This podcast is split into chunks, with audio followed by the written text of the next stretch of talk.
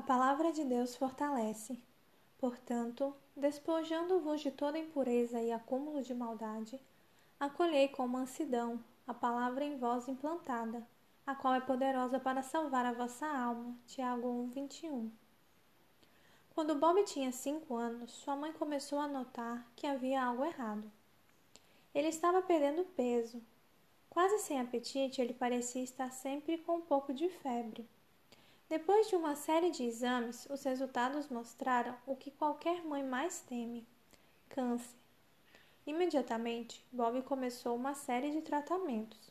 A quimioterapia o deixou extremamente fraco e abatido. Ao fim de 12 meses de tratamento, o câncer de Bob parecia estar regredindo. Em um de seus check-ups, o médico de Bob, Dr. Brown, precisou fazer um exame muito doloroso uma agulha seria introduzida na base do crânio de Bob para retirar fluido cervical.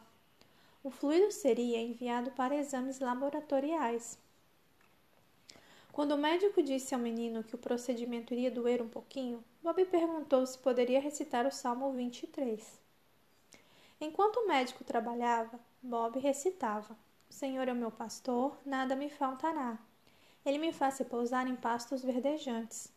Leva-me para junto das águas de descanso. Refrigera minha alma.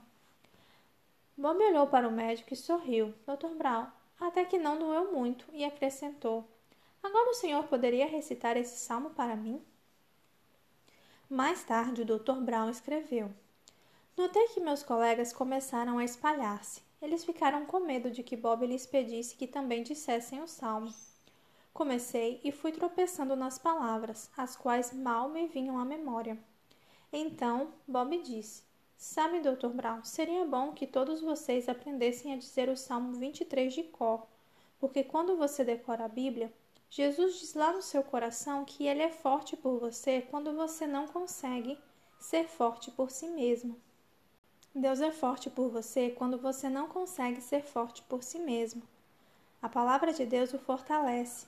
A palavra de Deus dá poder para a sua vida. Deixe que Deus fortaleça seu coração hoje.